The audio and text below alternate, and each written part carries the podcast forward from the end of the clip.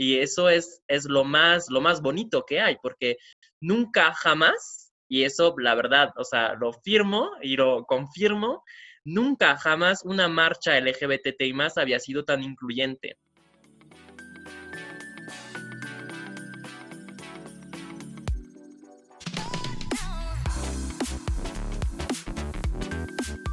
Leonardo 1452. Near Future Thinking.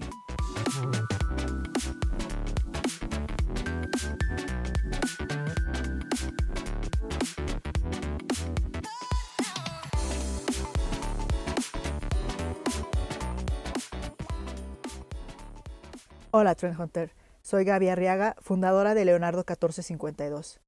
Te doy la bienvenida a este episodio de este podcast Near Future Thinking. Por cierto, se llama igual que mi más reciente libro que ya está a la venta. Si no lo tienes, ve a nuestro sitio leonardo1452.com y ahí vas a ver de inmediato cómo conseguirlo.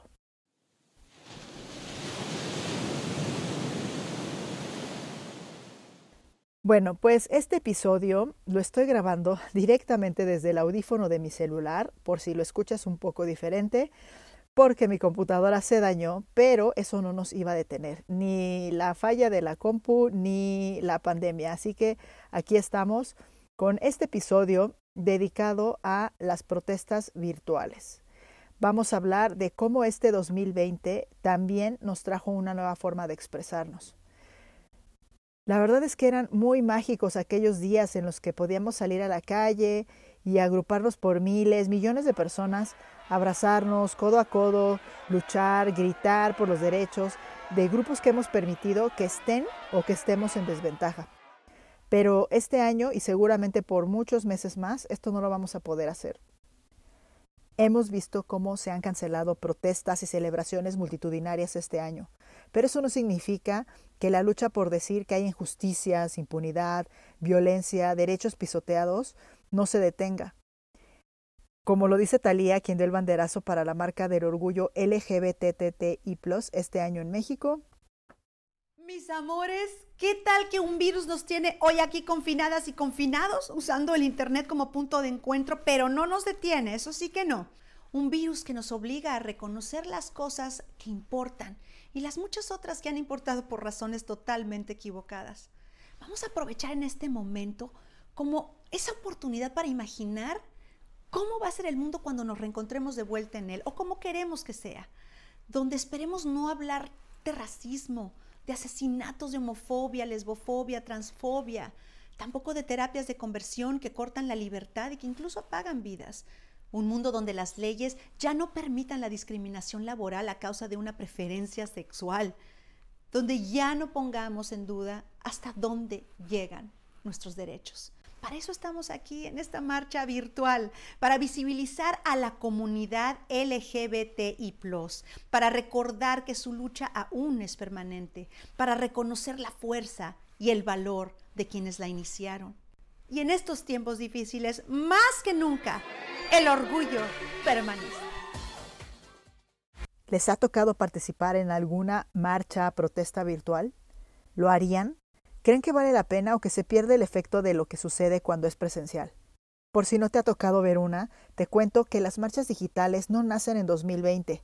Ya hace 13 años, por ahí del 2007, tuvimos a iniciadores de estas marchas virtuales. Iniciadores es un tipo de catalizador de una tendencia según nuestro modelo Near Future Thinking. Bueno, pues resulta que en Italia un grupo de empleados de IBM se reunió afuera de las oficinas de la compañía para protestar por una respuesta negativa ante la petición de un aumento de salarios. Y los empleados también tenían la opción de protestar en Second Life, que es un mundo virtual donde puedes construir pues, tu mundo, tu casa, eh, tu ropa, tu apariencia y convivir con otros usuarios. Recorramos el tiempo al 2019 y las protestas en Hong Kong también utilizaron las plataformas digitales para organizarse. Por ejemplo, convocaban a que la gente se reuniera a jugar Pokémon Go, que es este juego de realidad aumentada, y ya que llegaban allí, en vez de jugar, lo que hacían era protestar. Y también se desarrollaron videojuegos como uno llamado Liberate Hong Kong o The Evolution of Our Times, solo para que las personas pudieran marchar. En este 2020 la pandemia ha servido como amplificador de tendencias. Si has estado en alguno de nuestros webinars, eh, Train Academy Live, lo habrás visto. Y ya tenemos ejemplos donde mucho más causas han encontrado un gran espacio en Internet para hacerse oír. Animal Crossing, no sé si lo has jugado, algún amigo, algún hijo, sobrino. Bueno, es un videojuego en donde los usuarios pueden ir también a una isla un poco parecido a Second Life y la ambientas, la habitas, eh, vas de pesca, construyes tu casa y convives con otros usuarios.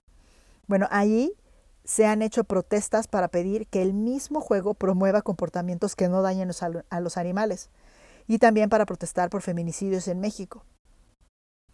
Estos y otros ejemplos, como las protestas virtuales eh, de Black Lives Matter, son una muestra de estas nuevas formas de buscar un cambio en el entorno. ¿Qué opinas tú? ¿Crees que llegaron para quedarse? ¿Crees que ayudan a las causas por las que pelean o que se quedan allí en el mundo de Internet y que no se escucha más? ¿Te parece que es conveniente que las marcas participen? Bueno, pues estas y otras preguntas las hice a dos personas que este año estuvieron muy involucradas en la marcha del orgullo LGBTTI en México. Hablé con Aurelien Guilabert, que dentro de las muchas cosas que él hace y que ya les va a contar, es miembro del comité Incluyete y nos va a contar su punto de vista desde el lado organizador de esta marcha. Y nuestro segundo invitado es Santiago Rubiano, Workplace Ambassador en la compañía Salesforce él nos va a hablar de lo que vivió como marca participante. Vamos pues a las entrevistas y les dejo antes este audio del video que convocaba a la participación. Este año no podemos tomar las calles para llenarlas de orgullo, pero sí podemos tomar Internet y reventarlo con todo lo que nos hace sonreír sobre nuestra identidad. Muy pronto descubrirás que no importa lo que pase, el orgullo permanece. La Marcha del Orgullo de la Ciudad de México, edición 42, te invita.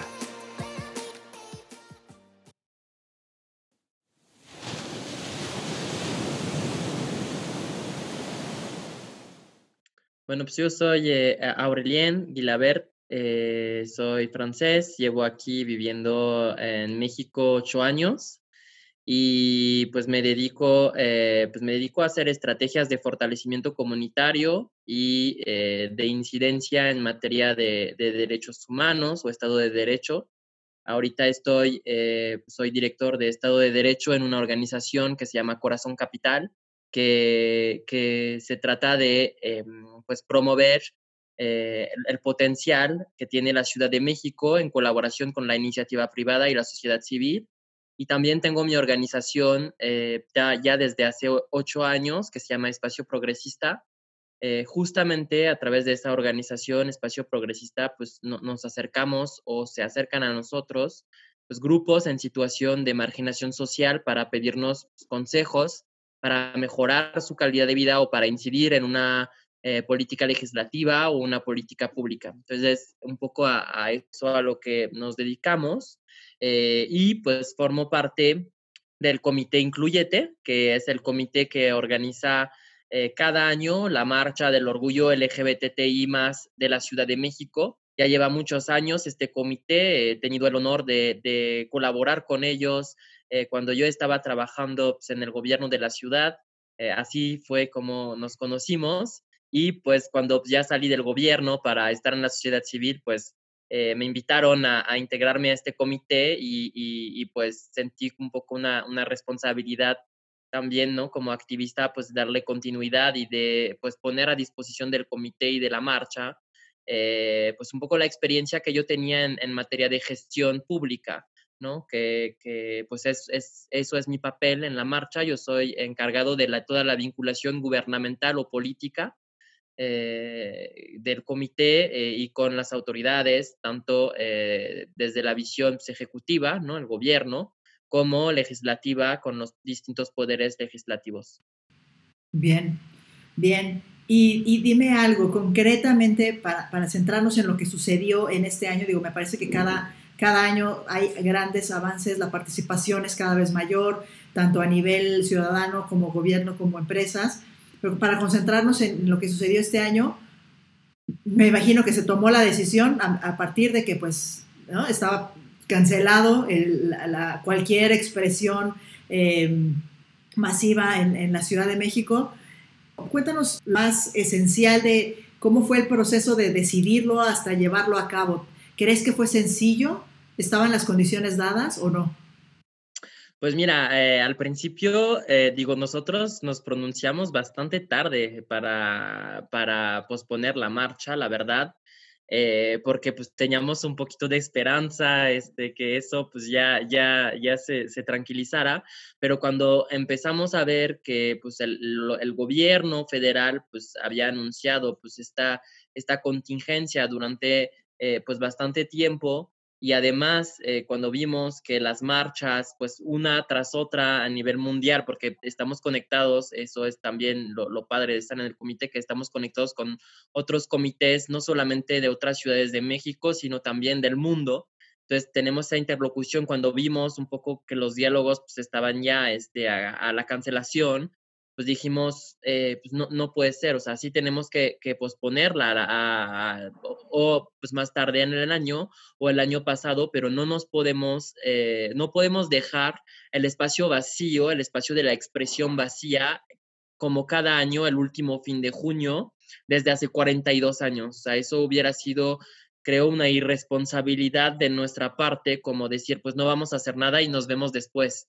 Entonces estuvimos pensando, pues, obviamente lo primero que se nos vino a la mente fue el tema digital, pero el tema digital, ¿cómo? Eh, porque eh, la marcha de la Ciudad de México dura aproximadamente 10, 11 horas, ¿no? Empieza a las 12 del día y termina este, pues, a las 12 de, la noche con el gran concierto en el Zócalo. Entonces dijimos, ¿cómo, cómo vamos a hacer para hacer una transmisión pues, de 10 horas, eh, todo corrido? Y, al principio pues lo dudamos, ¿no? Eh, pensamos en un formato pues más, más chiquito, ¿no? Estuvimos como rebotando ideas y, analizando bien el tema, pues dijimos, claro que nos da, o sea, claro que la diversidad, eh, que, que, no solamente en el comité, sino también en las y los aliados que trabajan cada año con, con nosotros, pues obviamente tienen una voz y tienen eh, mucho que decir.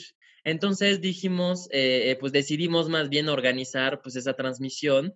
Al principio, la verdad, ni, ni teníamos primero la tecnología, no sabíamos cómo lo íbamos a hacer, entonces yo me encargué, por ejemplo, de toda la parte de empezar a redactar pues el esbozo de, de, los temas, ¿no? A mí me pidieron, pues a ver, Aurelien, tú que estás en el tema político, en el tema de la acción pública, pues vamos perfilando de qué temas pues se tienen que hablar, ¿no? Hacer como este, este repertorio de, de todas las causas, ¿no? Personas adultas mayores, personas con discapacidad, infancias trans, adopción, o sea, un montón de temas eh, que en general durante la marcha no se tocan de manera específica, pero que sí tienen su contingente, ¿no? Hay que recordar que también nos basamos sobre, eh, eh, pues, cómo cada año, pues, organizamos el contingente de la marcha, privilegiando obviamente toda la parte del activismo y de las personas a pie, primero, y después los automotores con las marcas y la parte del Pride como más de la visibilidad y la fiesta, pero el corazón de la marcha y el inicio de la marcha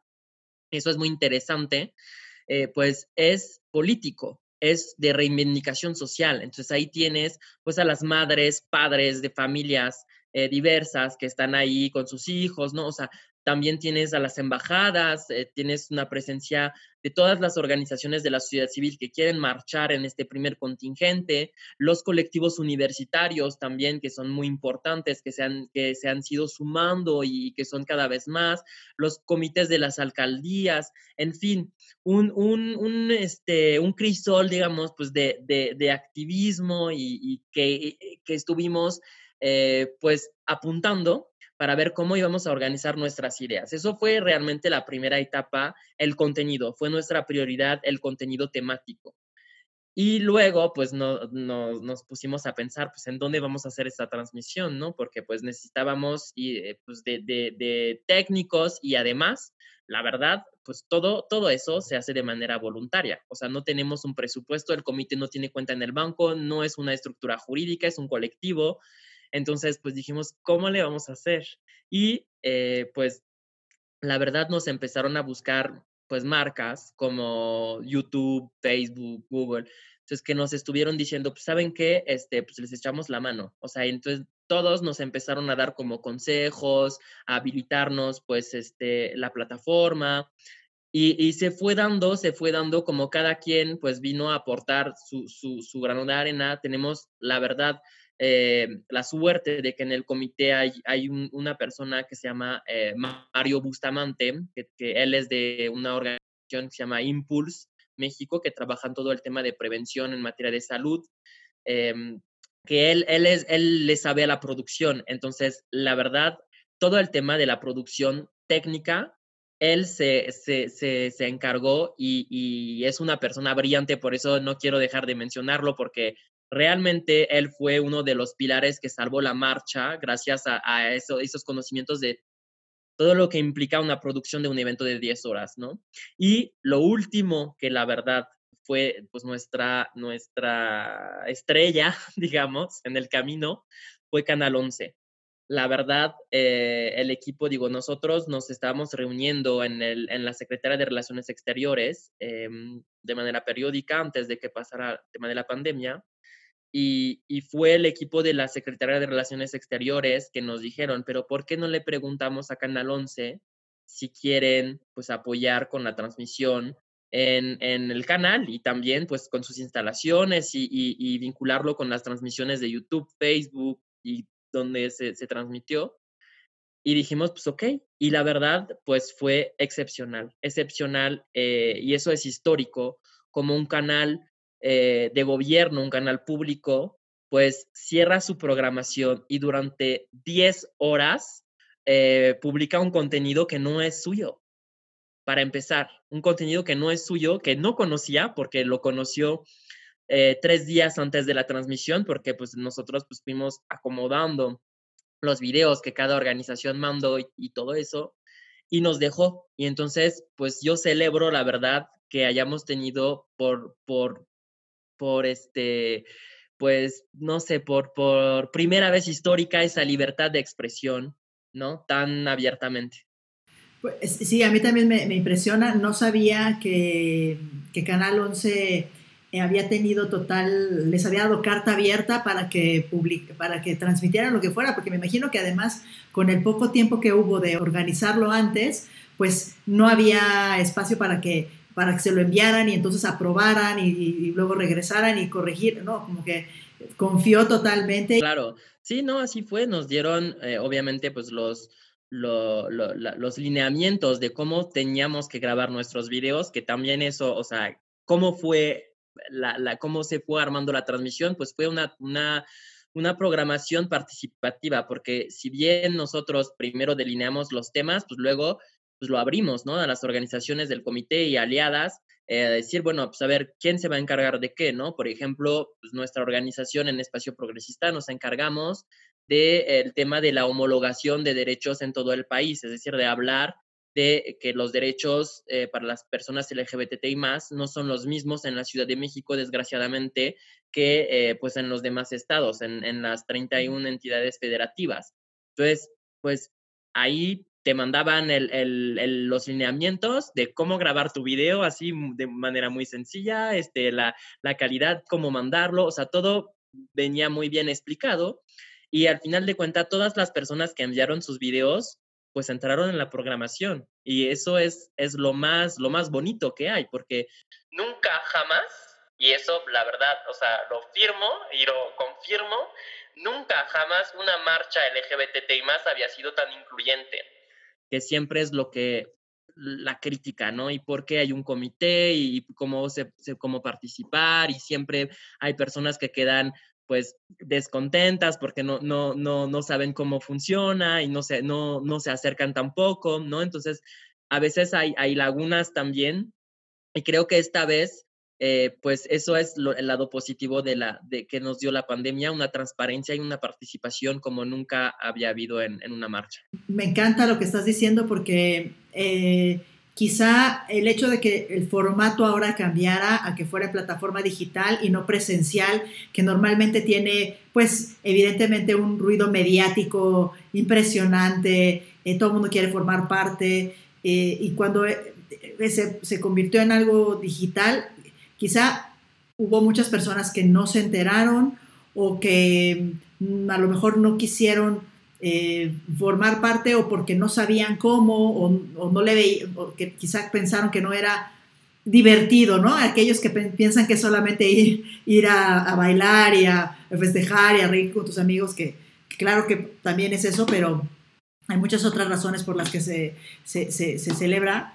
Em, pero bueno, lo que voy es que al momento de cambiar ese formato digital se podría pensar que de alguna manera la fuerza se vio disminuida, pero yo estoy aprendiendo con lo que me estás contando que eh, eh, al momento que me dices, nunca había sido tan incluyente, que nos abrieran el espacio así, que se involucraran tantos colectivos, eh, alcaldías, padres de familia, o sea, que en realidad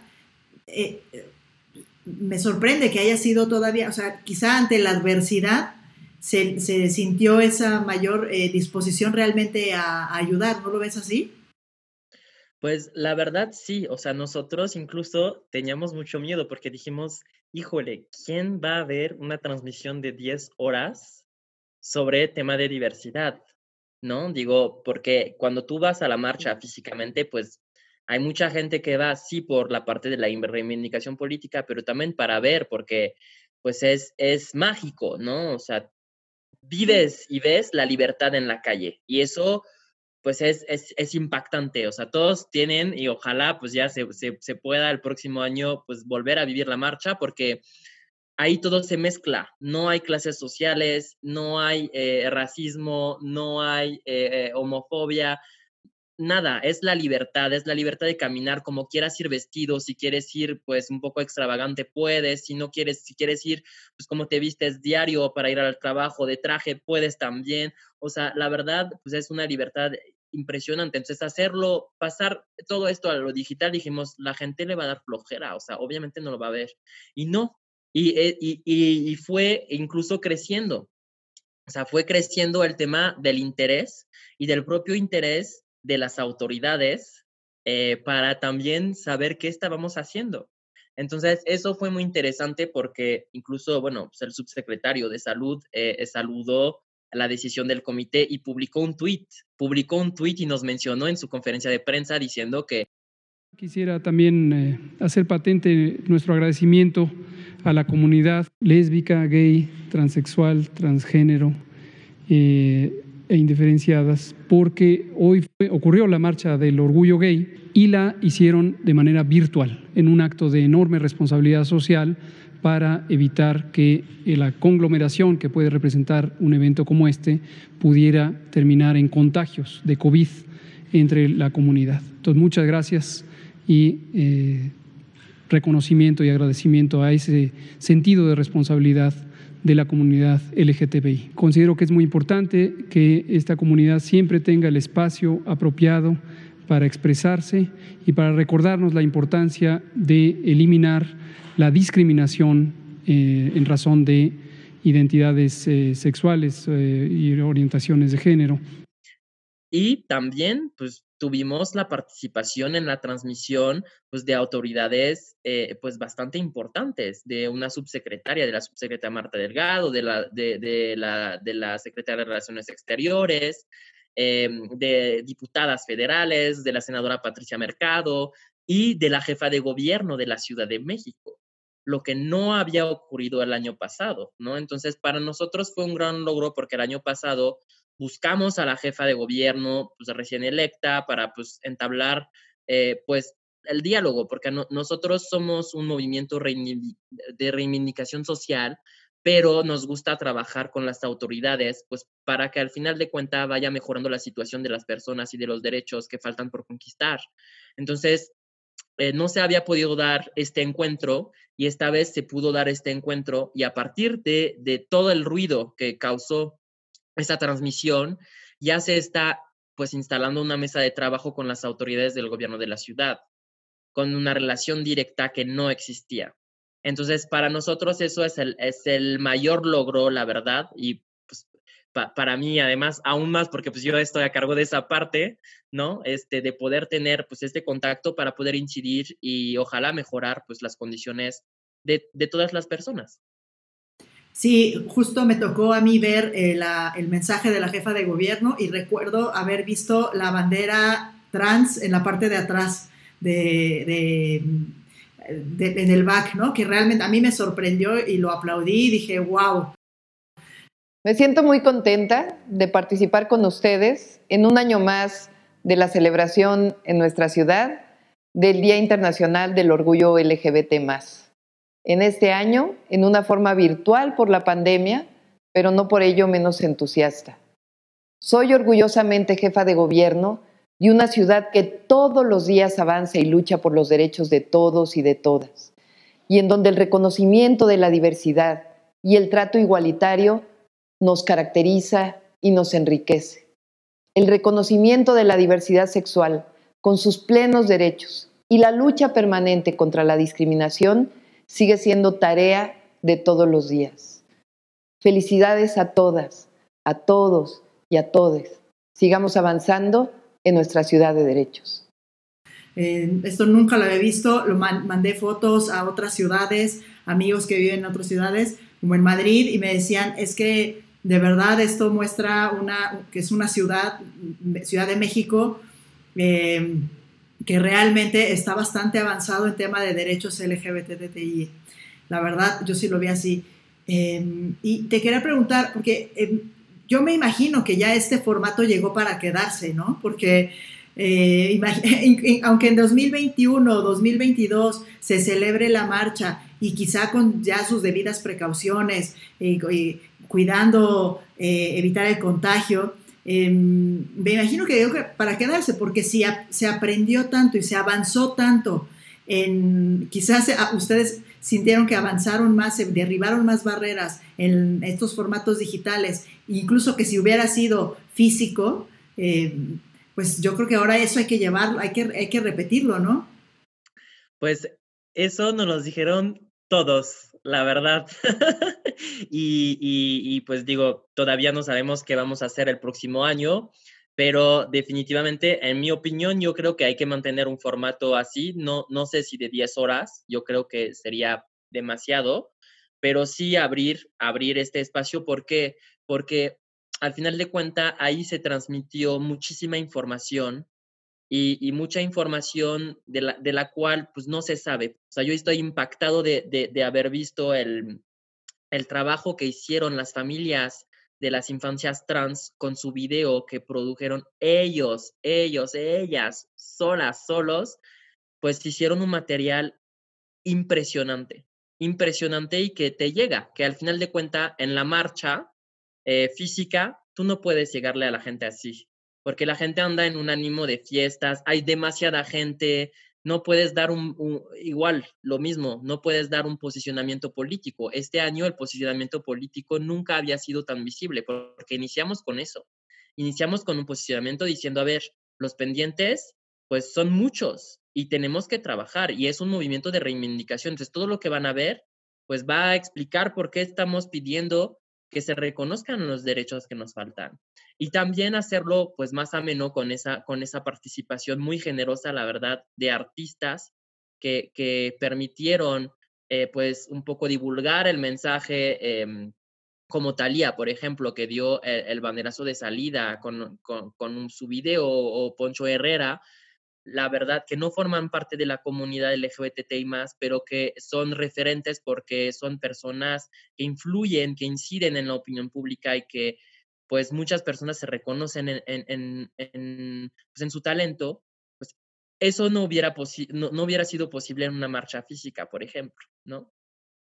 Ah, que además eh, la ventaja de hacerlo digital, y yo lo veía, era, bueno, tú, tú lo acabas de decir, está eh, el mensaje que llega a todas, a todas las ciudades y todas las comunidades en México, donde quisiera conectarse lo veía, Em, y también la posibilidad, incluso ya en, en, la marcha puntual, eh, en que yo tenía amigos de Aguascalientes, de Monterrey, de Tijuana, conectados en un mismo espacio, que de otra manera hubiera sido imposible, ¿no? O, tienen que viajar y concentrarse. Entonces yo creo que también, em, contrariamente a lo que se pensaba, a lo mejor al inicio, o, a lo mejor si llegó a haber algún detractor que no confiaba en el poder de un movimiento digital, pues eh, me parece que, justo esta marcha lo, lo, derriba, ¿no? Prueba que es otro formato para dar a conocer mensajes que tienen que verse, escucharse y verse masivamente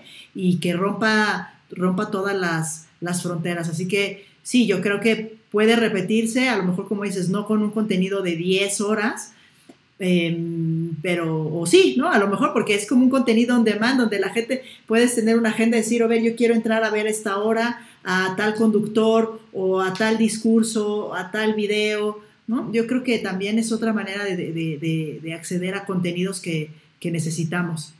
Sí, bueno, justo, justo eso fue una de las críticas ahora que, que mencionas el programa. No publicamos el programa. ¿Por qué?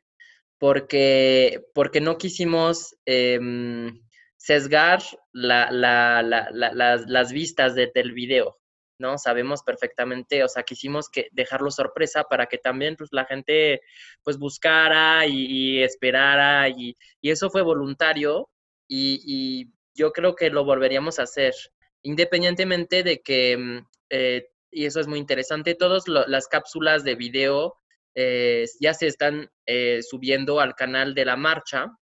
Entonces eso es interesante porque ahora sí, si tú estás interesada o interesado en ver algún contenido en específico, pues no, no ver toda la transmisión de las 10 horas, sino, por ejemplo, si te interesa, pues eh, conocer cómo se viven, pues cómo viven las personas migrantes LGBTI más en México, pues ahí vas al video y buscas el video sobre eso, ¿no? Entonces, eso fue también eh, pues un poco una, decisión que, nos gustó al final de cuentas y creo que sí funcionó, porque en toda la transmisión tuvimos un promedio eh, de entre 13.000 y 17.000 mil eh, vistas, em, o sea, de manera permanente, cuando al mismo tiempo se estaba desarrollando la marcha mundial, también por digital, y, la marcha mundial pues traía tres veces menos views en tiempo real. Entonces, eso es cuando nos empezamos ahí en el lanzamiento, pues a emocionar muchísimo, porque dijimos, no puede ser que, la marcha de México está superando a la marcha global, ¿no? Sí, qué impresión. Cuéntame, Aurelien, sobre las marcas. Eh, por ahí leía algún artículo que, que, sí se acercaron, y lo dijiste al inicio, Em, pero que no quisieron o que manejaron de forma distinta los patrocinios, ¿cierto? Y que algunas veces ah, dirigieron el apoyo, en algunas ocasiones dirigieron el apoyo a algún tipo de, colectivo, ¿no? Que requería esos recursos. Así es, este, pues e, en general los patrocinadores oficiales de, o sea, son dos cosas distintas de cómo participan las marcas. Primero hay patrocinadores oficiales donde pues el comité escoge quién va a ser su patrocinador oficial. ¿Por qué? Porque hay costos que pagar. Una marcha física pues no es gratuita, eh, eh, desgraciadamente, porque pues tú tienes que pagar pues todo el, gran support en el Zócalo para ofrecer un concierto pues, de calidad a todas las personas que llegan. Eh, todos los automotores tienen que tener un permiso de protección civil. El propio recorrido de la marcha que nosotros trazamos con las autoridades del gobierno tiene que tener el visto bueno de un DRO que se contrata y que pues, cuesta muchísimo dinero. La verdad, son cosas que eh, uno cuando no sabe, pues no, no, se da cuenta de todo lo que representa.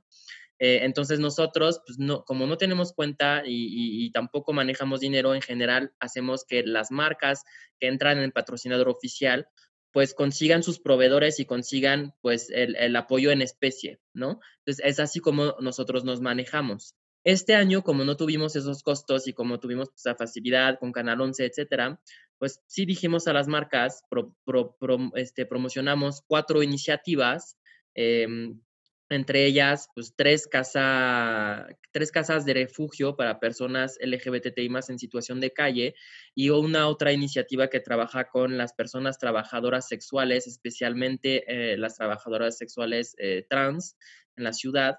Y dimos todos los datos a las empresas para que, que si quisieran aportar, pues pudieran hacer el donativo. ¿no? Ahorita pues todavía se están haciendo esos trámites, porque pues las empresas ya están en contacto directo con esas asociaciones y, ya hay empresas que sí donaron, ¿no? Entonces, eh, eso es como la primera parte de la participación. La segunda parte de la participación en una marcha física, nosotros como comité no tenemos ninguna facultad y ninguna legitimidad para impedir a, cualquier marca o a cualquier persona que venga a marchar. La verdad, es un movimiento libre. Entonces, si las, si las marcas quieren marchar y quieren poner su automotor, pues se inscriben y tienen que cumplir con las condiciones y ya. Pero pues para esta vez eh, sí tuvimos una, una plática con, con, el comité y decidimos durante la transmisión no incluir marcas. ¿Por qué? Porque eh, eh, justo para aprovechar eh, el contexto de la contingencia para lanzar un mensaje de que la marcha, el corazón, como lo, comenté en el inicio, el corazón de la marcha es la reivindicación de luchas que todavía no son suficientemente visibles, derechos que todavía se violan y además una situación pues muy grave de un aumento de un 27% en comparación al año pasado de eh, número de crímenes de odio por cuestiones de orientación sexual o identidad de género, que eso es una de nuestras mayores preocupaciones. Entonces dijimos, la verdad, este año no va a haber marcas, pero si las marcas también pues propusieron un, este, un comercial, un video suyo eh, que pues refleja el tema de la inclusión, pues que nos manden su video y lo subimos al canal y que ahí pues se pueda ver desde el canal, pero no en la transmisión en vivo el día del evento.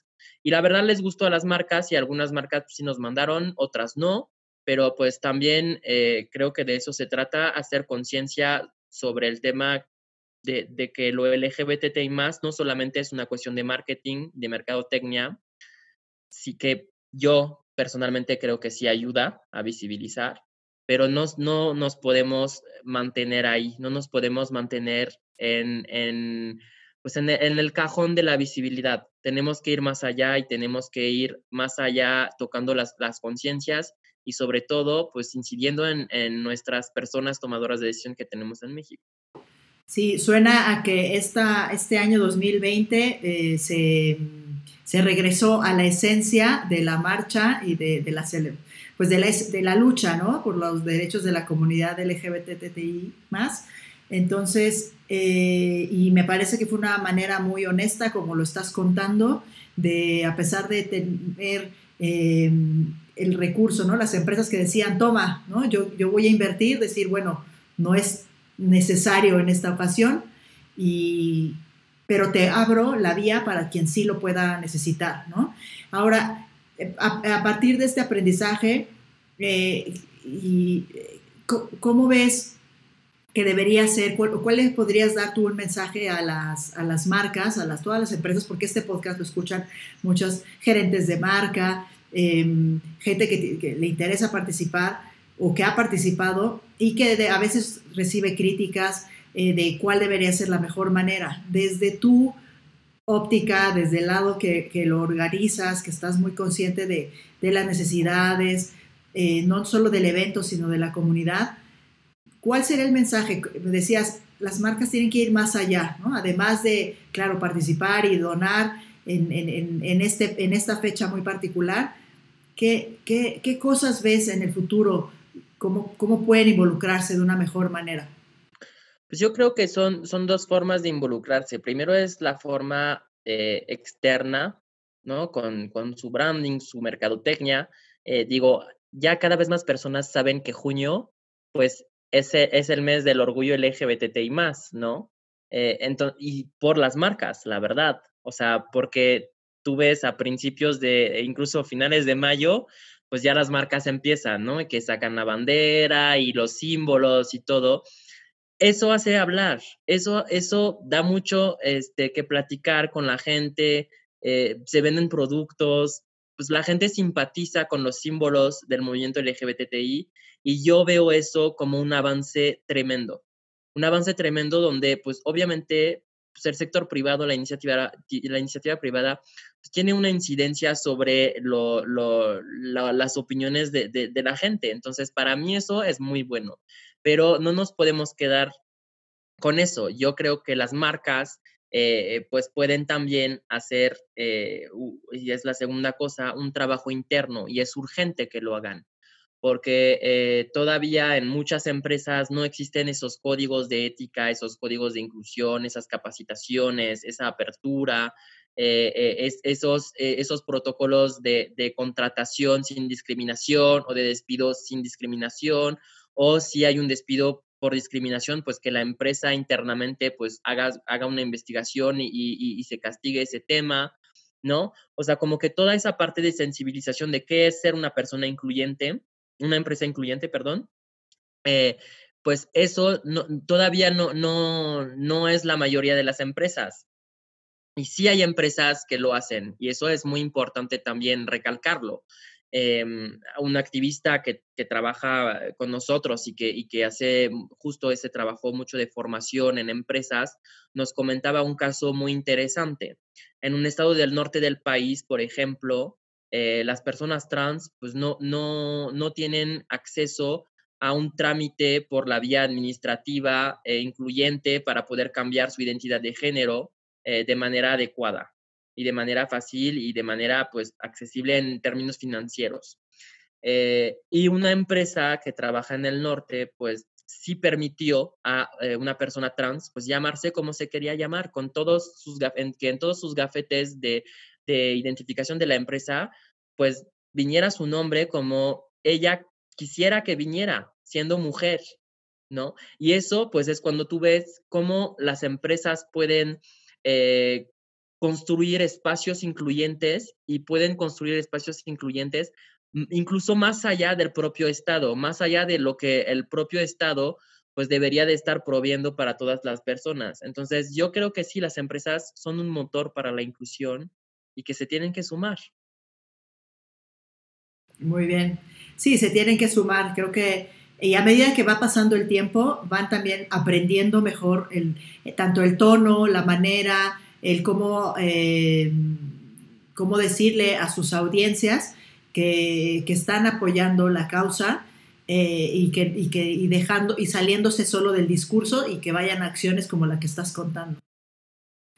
¿Has visto rápidamente, te ha tocado ver alguna otra marcha con alguna otra causa digital? Sí, y, la verdad la nuestra fue la mejor.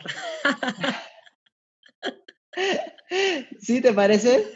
No, yo creo que, o sea, estuvo, o sea, está bien. Yo creo que hay que celebrar los esfuerzos de las demás ciudades en hacer este esfuerzo digital también, pero digo, pues no, no soy objetivo, pero la verdad creo que nuestra marcha digital fue una de las más exitosas, no solamente por el número de, de, vistas o por el impacto que generó en medios de comunicación. Jamás tuvimos una cobertura así en medios de comunicación como la tuvimos este, este año.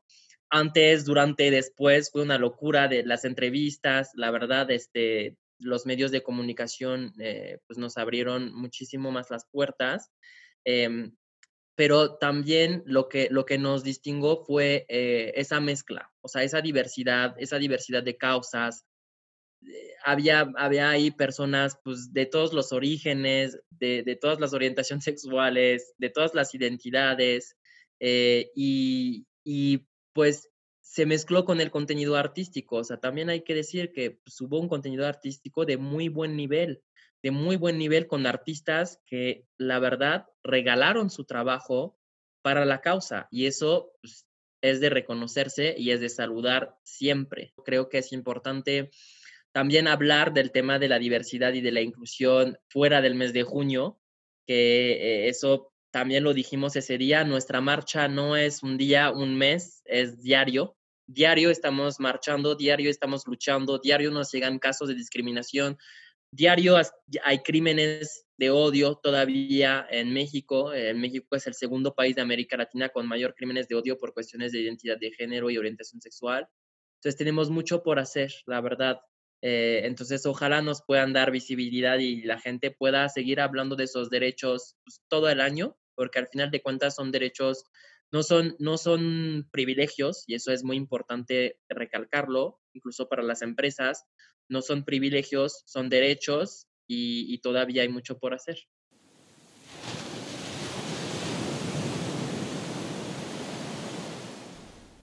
Ahora vamos con Santiago Rubiano, quien nos va a contar la perspectiva de una compañía que ya había decidido participar en la marcha de forma presencial y de pronto cambia el formato a algo virtual.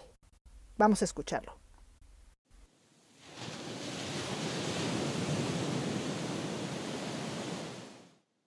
Muchas gracias por la invitación.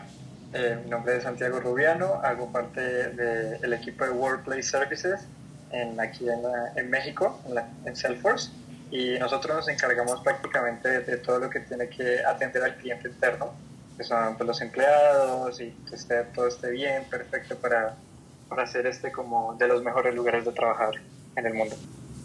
Muy bien, Santiago. Cuéntame, eh, vi eh, que este año Salesforce formó parte de, la marcha virtual. No era la primera vez, ¿verdad? En la, en la marcha física también estuvieron presentes el año pasado. Eh, físicamente sí, tuvimos una pequeña participación porque, bueno, eh, la oficina ha tenido un crecimiento exponencial aquí en México. Entonces, hace un año éramos 100 personas y hoy ya somos cerca de 204 personas. Entonces estamos creciendo a ritmos muy grandes. Entonces el año pasado tuvimos una pequeña participación de 18 personas que nos reunimos, nos pusimos la camiseta y salimos a, a la marcha. Y cuéntame, ¿cómo es que pasan de 18 personas a, a, ponerse la camiseta ahora ser parte de, de la marcha virtual? Eh, pues claro, lo que nos motiva en Salesforce es que en nuestra cultura, en los fundamentos, tenemos cuatro valores. Uno de esos es la equidad, entonces, desde, desde este punto de vista, queremos que en la empresa haya representación de cómo es la sociedad adentro. Entonces, tenemos diferentes, eh, pues, de, de, raza, de género, de identidad sexual, de deshabilidad física. Entonces, queremos que esa representación de la sociedad esté dentro de la compañía. Entonces, pues la labor desde el año pasado, que fuimos 18 personas, un pequeño grupo que, que fuimos a marchar, en todo el transcurso de este año nos pusimos como objetivo crecer más. Crecer este grupo, alzar nuestra voz más, ser más, ser más tener más visibilidad en, en toda eh, la, la, organización y en la sociedad. Entonces, pues nos organizamos y ya decidimos hacer muchas más labores internas y externas.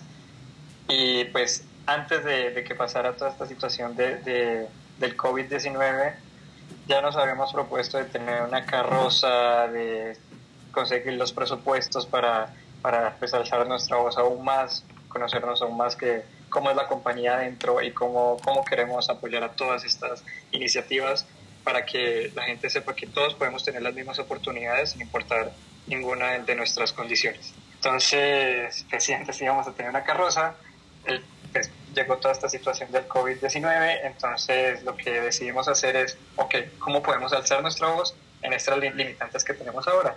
Entonces, pues bueno, decidimos participar en esta marcha virtual, como con la compañía, y también pues hacer otras labores internas de sensibilidad, de invitar speakers para que nos hablen de cómo ha cambiado la situación, de qué proceso llevamos aquí en México, cómo estamos ahorita en frente a a estos grupos de LGTB y, y hacia dónde queremos ir.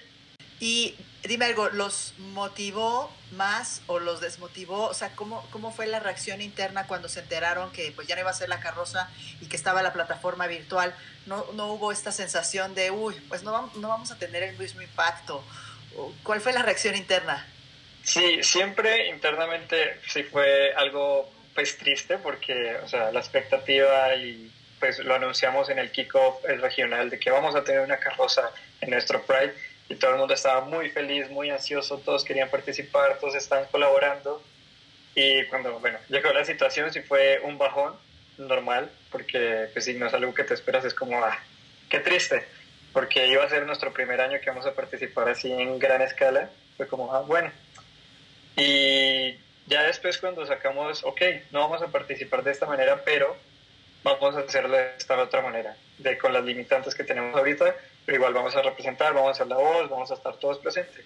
Y fue interesante ver que, pues, como lo explicamos dentro de la compañía, llamó mucho la atención y pues una, eh, nuestra directora eh, regional mencionó como, ok, no hay limitantes, límite está en la mente. Entonces, no hay limitantes, sigamos alzando nuestra voz. O sea, esto simplemente nos permite que va a ser diferente pero podemos hacer exactamente lo mismo o mejor cosa, al llegar más gente, al llegar muchas mejores situaciones.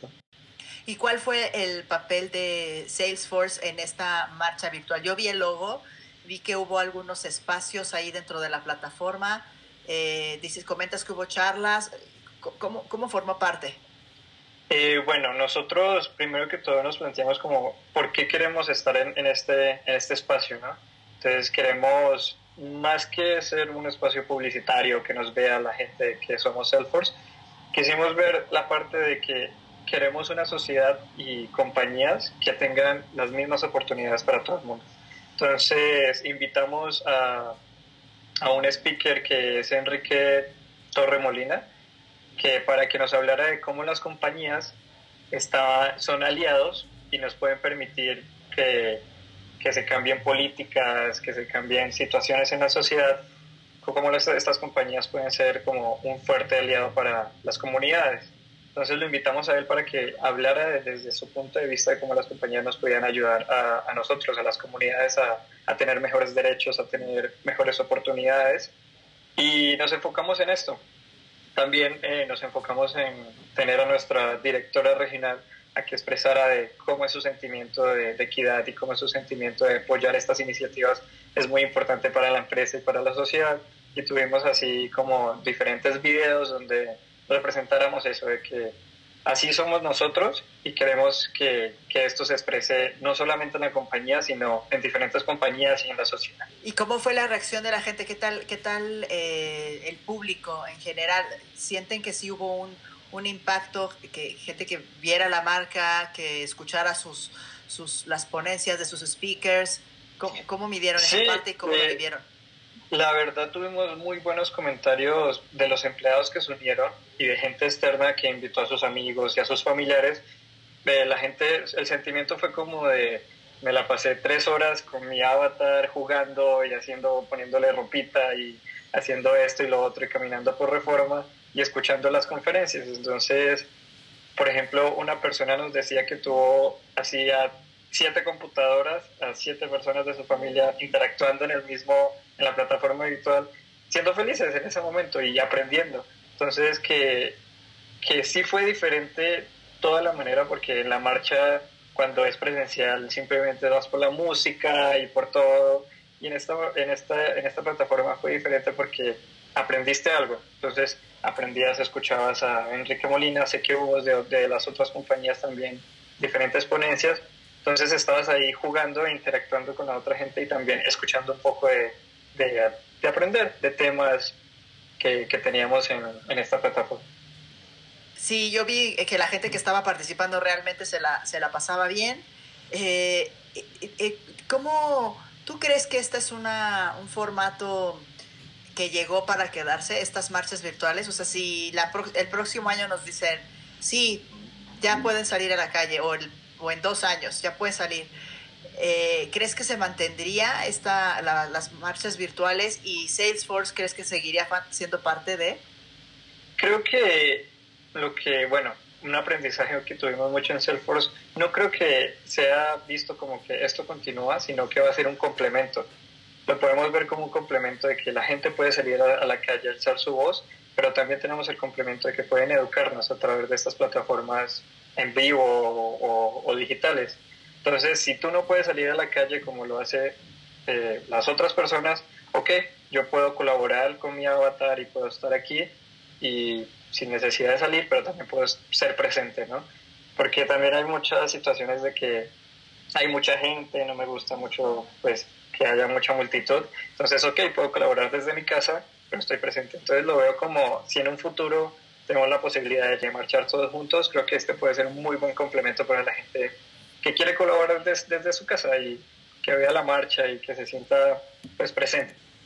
También se ha hablado mucho de, de la forma en cómo las empresas han sido parte concretamente de, de, de esta marcha, no, no, de la del 2020, sino en general de, la marcha del orgullo a lo largo de los años, como poco a poco se han ido suma, sumando empresas.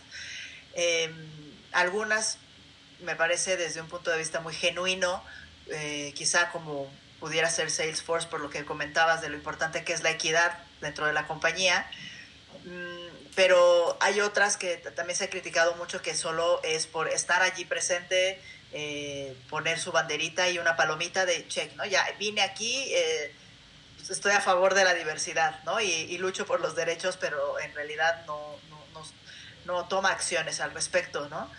Eh, En ese sentido, ¿en qué punto crees que está Salesforce y en qué punto crees, si, si, si es que tienes alguna opinión de en qué punto está la sociedad, eh, perdón, en qué punto está el grupo de empresas en México? ¿Si realmente se están comprometiendo con la causa o es más un, o la mayoría está más por un tema de solo participar en un movimiento? Claro, eh, de parte de Salesforce, sí, más allá de temas de marketing y lo que es una tendencia y todo eso, eh, la compañía está realmente comprometida con esto. Te cuento un ejemplo que en el 2015 pasó con el corporativo en Estados Unidos. Eh, en Indianápolis hubo un problema con los senadores, votaron a, favor de una ley de, de quitarla, de, de, que las personas de la comunidad sean discriminadas, que ya no se veía como una discriminación. Lo que hizo la compañía fue retirar toda su inversión en, en, Indiana ahí, y decirle a todos los empleados que tenía en ese lugar como si quieren ser relocalizados, están, la compañía los apoya totalmente en esto. ¿Qué pasó? Creo que eh, los senadores se dieron cuenta, el, el, gobernador se dio cuenta de esta situación y eso fue como un push de parte de, de Salesforce como, hey, necesito que cambies esta, esta ley. Cambió la ley y de parte de, Salesforce fue, ok, cambiaste la ley, ahorita vuelvo con inversión. Volvió con inversión, creó una torre y creó 800 puestos nuevos en, Indiana, en, en Indianapolis para, para toda la, la comunidad entonces creo que es una manera de que las empresas sí pueden hacer algo, no solamente, como tú dices, poner la banderita y un check, sino que sí pueden hacer algo para cambiar las políticas de la sociedad. Sí pueden hacer como ese push de empujar al, al, a, a, los gobiernos y decirles como, cambia esto, cambia esto porque quiero invertir aquí. Entonces es muy importante tener como esa relación de gobierno y empresa, que sí pueden hacer algo aparte de poner su bandera, sí pueden cambiar políticas, pero es verlo como una postura dentro de la empresa. Como tú dices, no simplemente poner la bandera afuera y adentro la cultura es totalmente diferente. Sí tiene que estar muy alineado como eso que haces adentro con lo que estás haciendo afuera. Y pues en México, ya relacionándolo aquí con el país, creo que hemos avanzado bastante. Eh, bueno, te cuento, yo soy colombiano, eh, radico aquí en México hace más o menos dos años y medio y creo que ha avanzado bastante, pero sí tiene que haber una conexión muy directa de cómo es la cultura interna con lo que quieres expresar afuera. Si afuera estás muy bien con la bandera y súper feliz y, bueno, todo esto del orgullo, y adentro la cultura es de no puedes hablar del tema, no te sientes cómodo, la gente te discrimina en, en, en el interior de la empresa, creo que ahí ya no se puede hacer nada, no hay una vinculación primero inicia como con tu casa adentro, para ya después ir a la sociedad y, y, hacer este push con la política, decirle, oye, no sé, si en X ciudad están vulnerando los derechos de, de la comunidad, no puede hacer esto, nosotros tenemos que cambiar esta parte. Pero primero hay que revisar internamente cómo estamos. Claro, Oye, y dentro de Salesforce han hablado de cuál va a ser la postura o las acciones a futuro en relación a derechos LGBT o de cualquier otro grupo vulnerable dentro de la compañía. O sea, ¿Se piensa qué otras acciones se podrían tomar? Sí, eh, siempre nosotros tenemos una oficina dedicada a estos temas de equidad, que la oficina siempre está viendo qué podemos hacer de más, ¿no? ¿Qué podemos hacerle para darle voz a los diferentes grupos?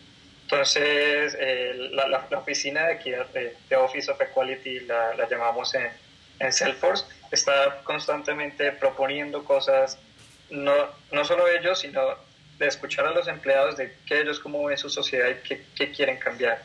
Entonces, todo el tiempo estamos en un proceso de aprendizaje, todo el tiempo es, eh, ok, ahorita nos encontramos en este punto, ¿qué podemos hacer para encontrarnos en el siguiente punto? Entonces siempre hay un apoyo constante de parte del corporativo y más que apoyo hay como una obligación de, en serio, queremos cambiar lo que está pasando donde se encuentra el, el, la empresa. Entonces, por ejemplo, una de las cosas que, que, me llama mucho la atención aquí es que cada año tenemos que hacer un voluntariado. Eh, 56, dar de nuestro tiempo 56 horas a un voluntariados durante todo el año lo puedes relacionar con grupos de, equidad o vulnerabilidad como también apoyar a diferentes organizaciones que tienes una fin. Entonces, si estamos queriendo como tenemos la política de querer cambiar la sociedad, dando desde nuestra trinchera todo lo que podemos dar. Muy bien, qué bueno, qué bueno que hasta tengan esa, esa oficina.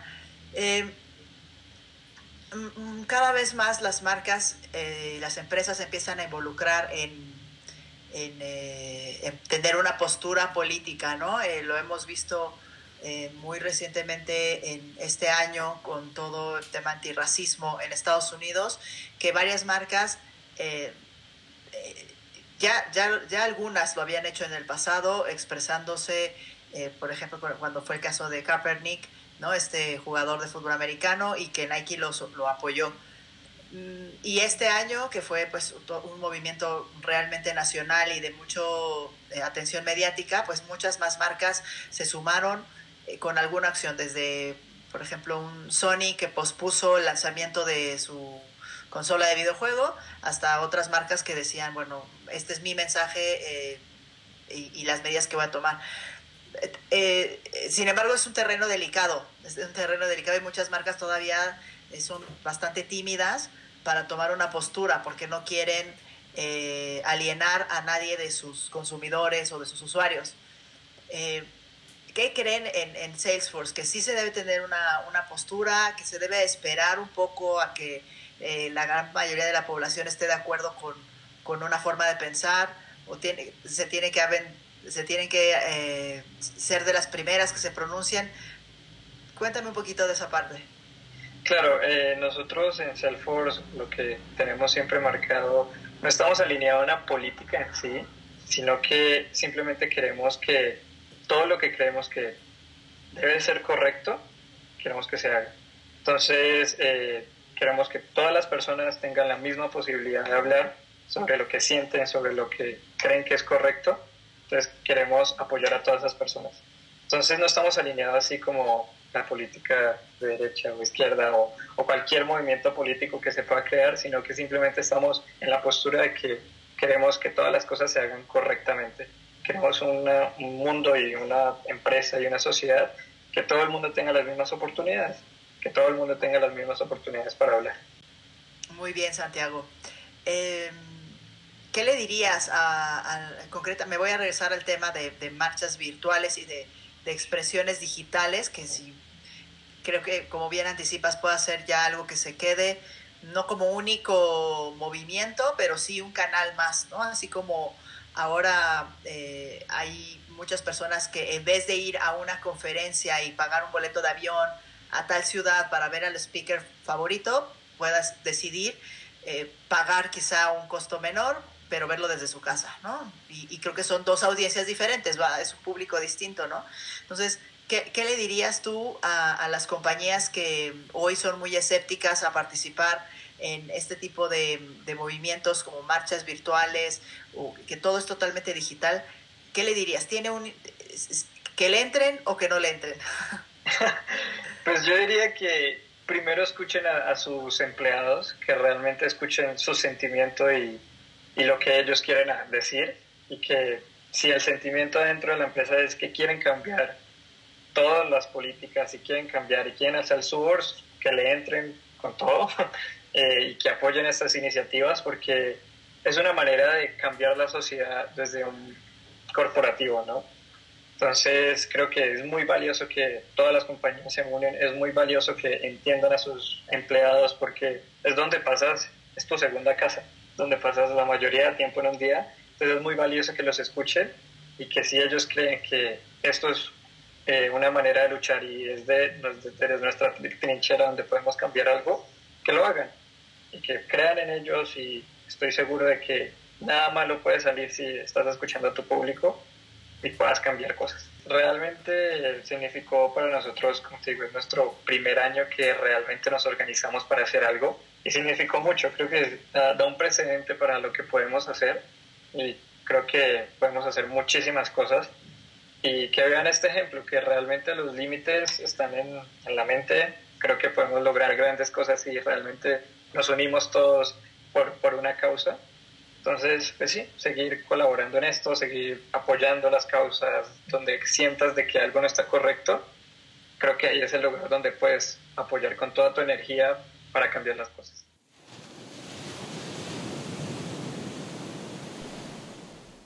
Terminamos este episodio, no sin antes preguntarte, Trent Hunter, desde el punto de vista de una marca, de una empresa, ¿empezarías a considerar a las plataformas digitales como un espacio serio, efectivo, donde le vas a invertir parte de tu presupuesto para comunicar un mensaje con una postura política? Yo te aconsejaría que sí, más después de lo que escuché con, este, con estas dos entrevistas. Pero bueno, la decisión es tuya y también decidir qué tipo de marca quieres ser. Las marcas que lo hagan este año son definitivamente marca Surfer. Quienes lo hagan el próximo año serán una marca espuma, que es un poco menos innovadora, pero bueno, también válido. En fin, como te hemos contado en el uso de los arquetipos de marca, la decisión es tuya, pero nunca ignores las tendencias. Gracias por escucharnos, Trend Hunter. inscríbete a nuestro newsletter para estar siempre actualizado o actualizada. Yo soy Gaby Arriaga. Hasta el próximo episodio.